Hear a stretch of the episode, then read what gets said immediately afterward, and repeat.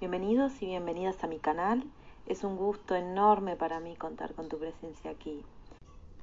Este podcast es la continuidad de el trabajo de la niña y niño anterior, del podcast que he compartido anteriormente. Primero, la idea de que el concepto de niña y niño interior es un símbolo mental. Es una representación de nosotras, de nosotros mismos, de nuestras heridas infantiles pasadas, manifestadas en conductas y pensamientos en el aquí y ahora. Los niños creen que todo tiene que ver con ellos. Es decir, que cuando se le regañaba, creía que eso tenía que ver con que eran malos y se merecían un castigo. Un paréntesis, sepan que cuando hablo en masculino es una forma de uso en el español, pero siéntanse identificadas con lo femenino. Como les decía, como niño y la niña creen que todo tiene que ver con ellos, se van a creer, nos vamos a creer cuando somos niños de que el castigo es merecedor por haberse portado mal porque los niños y las niñas creen en los adultos que le están criando, entonces si ellos dicen que ellos se portaron mal, así lo van a pensar. Esa idea queda arraigada en el inconsciente y lo seguimos recreando de adultos. De ahí que a veces se nos haga tan difícil darnos cuenta de que si somos nosotros que estamos pensando o actuando de manera errónea o son los demás. Esta duda hacia nosotros mismos nos genera un conflicto interno de tal magnitud, llevándonos a la culpa y por lo tanto a realizar acciones que son contrarias a nuestros deseos. Todo para conformar a los otros, para que no nos dejen de querer y no nos abandonen. Aprendemos muy rápidamente a domesticarnos y a hacer lo que los demás nos piden que hagamos para ser incluidos, para ser aceptados. Las consecuencias de repetir esta acción es el sentimiento de vacío y vacías. Caemos en el sinsentido existencial. Nada de lo que hacemos es movido por el amor hacia nosotros mismos. Truncamos entonces el despliegue de nuestra verdadera, de nuestra verdadera esencia. No nos sentimos felices, no nos sentimos en paz con nosotros mismos y no sabemos por qué. Y esta es la respuesta el por qué es porque no estamos haciendo lo que realmente queremos para nosotros. Simplemente seguimos la manada y terminamos haciendo lo que los demás hacen. Y en el podcast anterior les hablaba de ejemplos de cosas que hacemos para llenar ese vacío, como eh, les, daba como ejemplo algunas adicciones, eh, algunos, algunas acciones que tenían que ver con llenar con relaciones, con cosas materiales. Seguramente le suena un poco esto. Tenemos que poder visualizar además que las exigencias del otro tenemos que poder visualizar además que las exigencias del otro lado van a ir en aumento, porque si estamos carentes, evidentemente vamos a traer personas igual de carentes. Para mí nunca va a ser suficiente lo que hagan las otras personas y para ellas no va a ser suficiente lo que haga por ellas. Estos siete pasos lo pueden encontrar eh, profundamente en el libro que se llama De vuelta a casa, recuperación y defensa de su niño interior, de John Bradshaw. Y él nos plantea que el primer paso es confiar.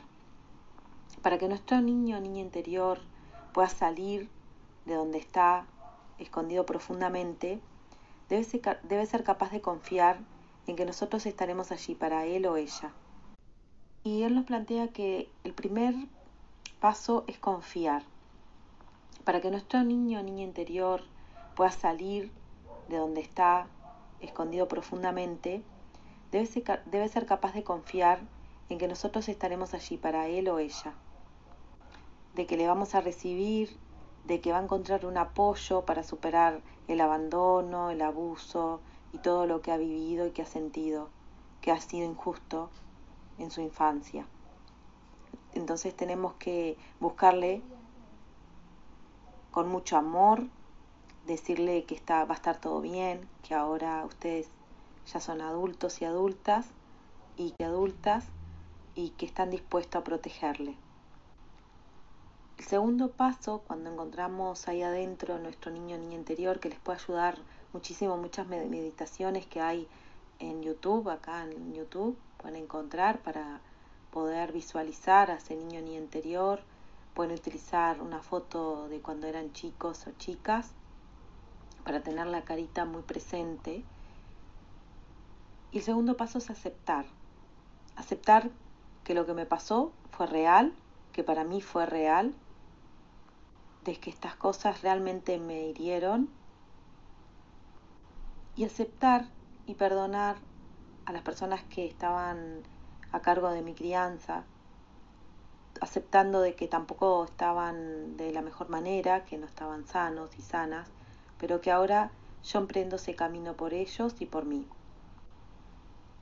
El tercer paso con el que nos vamos a encontrar, encontrar es el shock. El shock de darnos cuenta de que realmente fue una herida muy importante para nosotros e inmediatamente viene el cuarto, que es la ira. Durante un tiempo vamos a estar conectados con el enojo, con la, rabia de que nos haya pasado lo que nos pasó y darnos cuenta de que además esa herida la hemos arrastrado durante tantos años y que nos ha eh, de alguna manera obstaculizado los demás vínculos y el desarrollo pleno de mi vida. Vamos a pensar que las bueno, si ojalá las cosas hubiesen sido diferentes, hasta vamos a desear que hubiesen sido diferentes. Pero es absolutamente necesario pasar por la ira y el quinto paso, la tristeza. Quedarnos un rato ahí lamiéndonos nuestras heridas, de asumir de que eso que nos pasó realmente es muy triste y que no debería pasarle a ningún niño ninguna niña. Luego viene el sexto paso, que a algunas personas le sucede, a otras no, que es el remordimiento. El remordimiento por no haber hecho otra cosa, no haberle contado a alguien, no haber pedido ayuda. Si pasas por este paso, que sepas que no hay nada de lo que podrías haber hecho para cambiar la historia. Que esto sucedió como sucedió y que, tiene, que ha tenido un y un propósito. Y el séptimo paso es el de la soledad. El darnos cuenta de que en esto hemos estado solos y solas.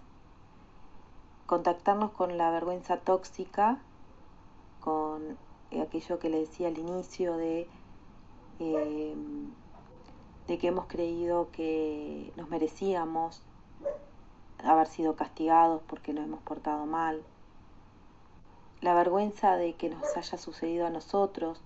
Estas cosas muchas veces no las hablamos con otras personas porque no, nos da mucha vergüenza contar lo que nos ha sucedido, los castigos que nos han infligido.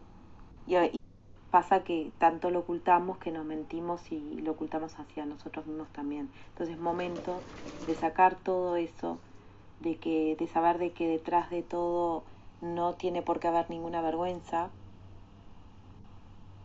de saber de que a todos y a todas nos ha pasado lo mismo, en diferentes grados, en diferentes situaciones, de que no tenemos ningún problema, que no somos defectuosos ni defectuosas, que la culpa no es de nadie. Y que sí, algo revelador en esta etapa es que hemos generado un falso yo, escondido lo que somos realmente para, como le decía al inicio, adaptarnos, ser aceptados y aceptadas. Y esta es la etapa más importante porque empiezo a desprenderme de todas esas etiquetas, de todas esas vergüenzas, de sentirme en soledad. Me siento acompañada hoy de adulta por mi niña interior y mi niña interior se siente acompañada por mí. Le abrazo todos los días, le digo que le amo.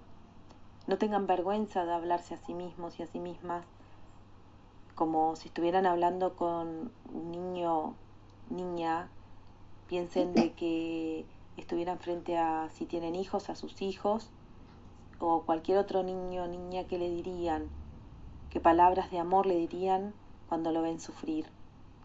Abrácense y ámense. Este es el primer paso hacia el amor propio. Le deseo el mejor de los viajes a ustedes, hacia sus niños, niñas interiores. Recuerden que este viaje recién empieza, respeten sus procesos. Continúen con un paso luego de haber sentido que sanan el otro paso anterior. Recuerden que el amor hacia nosotros mismos repara el dolor de la infancia. Les mando todo mi amor, bendiciones y nos, nos vemos en el próximo podcast.